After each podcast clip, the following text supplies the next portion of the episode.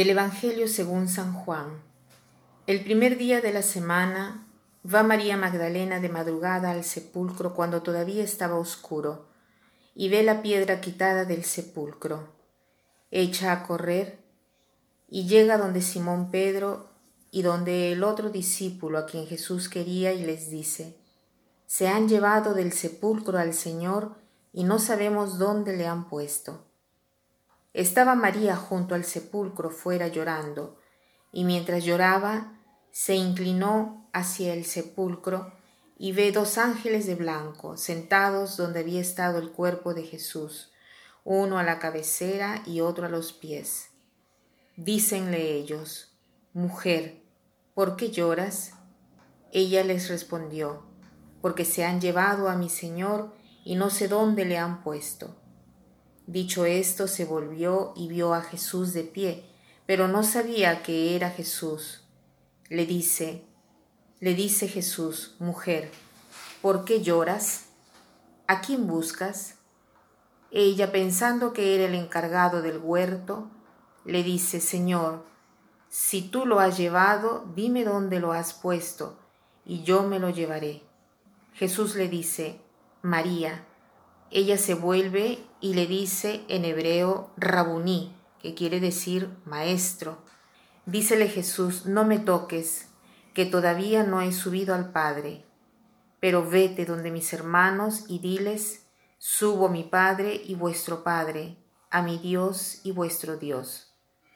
Fue María Magdalena y dijo a los discípulos que había visto al Señor y que había dicho estas palabras. Hoy es la fiesta de eh, Santa María Magdalena y para nosotras, eh, las apóstoles de la vida interior, es un personaje muy querido porque es considerada por la Iglesia apóstol de los apóstoles, porque apóstol quiere decir enviado o enviada, y Jesús la ha enviado a los apóstoles para decirle a ellos que había resucitado, o sea, María Magdalena es la primera en ver a Jesús. No sabemos por qué Jesús le ha dado este privilegio. De repente, a través de este evento, Jesús nos quiere hacer ver una cosa muy importante, que no cuenta nuestro pasado. Nuestro pasado puede ser muy feo, muy pecaminoso, pero no cuenta esto para Jesús.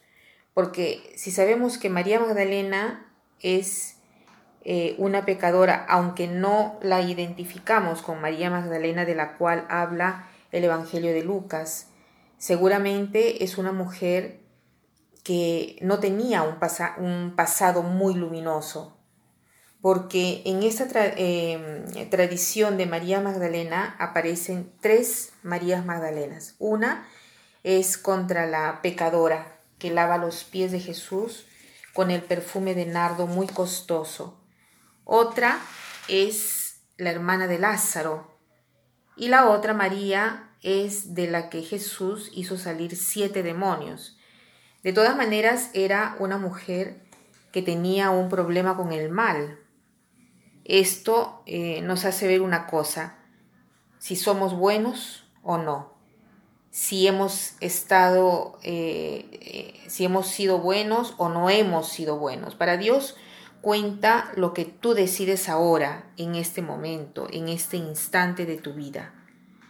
Si tú ahora estás disponible a seguirlo, a dar la vida por el Señor en este momento, ahora, entonces eh, María Magdalena nos enseña esta, esta prontitud esta ligereza, eh, es la primera en ir al sepulcro, cuando todavía dice está oscuro. ¿Y por qué? ¿Por qué va cuando todavía está oscuro? Porque uno, cuando uno aprecia una cosa, se levanta incluso muy temprano, no, no, no le pesa, es más, eh, logra salir de la cama porque hay una cosa más importante por constatar. Además, su amor se ve constatado por el hecho de que la tumba está vacía, prueba a decírselo a los apóstoles María Magdalena. Los apóstoles van, eh, eh, ven la tumba vacía, pero se van. En cambio ella no, ella, ella no se va, ella se queda ahí, porque el amor no la bloca, hace que se quede ahí porque el deseo de ver a Jesús es muy fuerte, es mucho más grande y por lo tanto va premiado su corazón cuando se le aparece a ella Jesús y le dice, no, no me toques, no me tratengas. Eh, también nosotros, ¿no? Eh, a nosotros Jesús nos dice también esto, ¿no? No me tratengas, no me toques. Tantas veces nosotros queremos tener el paraíso sobre la tierra y Jesús nos dice, no, todavía no puedes tener el paraíso sobre la tierra. ¿no? Entre tanto, anda donde mis hermanos y diles lo que has visto, lo que te he dicho.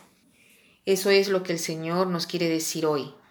Nosotros tantas veces queremos gozar de la vida espiritual, queremos estar siempre en la presencia del Señor y no pensar en otra cosa, pero Jesús nos invita a destacarnos de esto, a ir donde nuestros hermanos y anunciarlo a Él.